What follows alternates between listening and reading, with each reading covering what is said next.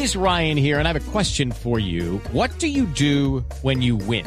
Like, are you a fist pumper? A woohooer, a hand clapper, a high fiver. I kind of like the high five, but if you want to hone in on those winning moves, check out Chumba Casino. At ChumbaCasino.com, choose from hundreds of social casino style games for your chance to redeem serious cash prizes. There are new game releases weekly, plus free daily bonuses. So don't wait. Start having the most fun ever at ChumbaCasino.com. No purchase necessary. BGW. Void were prohibited by law. See terms and conditions. 18 plus. En Mañanas Blue, un minuto de noticias. La noticia del momento en Blue Radio. Son las 10 de la mañana, 43 minutos. Atención, un alto mando militar en Venezuela acaba de confirmar que a partir de hoy Venezuela está desplegando tropa militar a lo largo de toda la frontera con Colombia. Noticia que se produce a esta hora en Caracas. Santiago Martínez.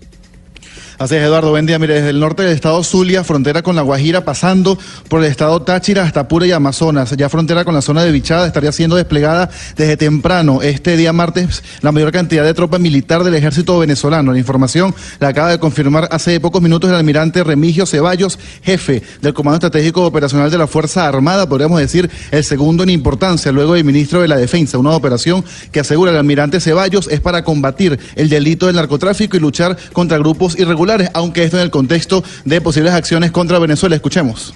Nos encontramos aquí a pocos kilómetros de la línea fronteriza.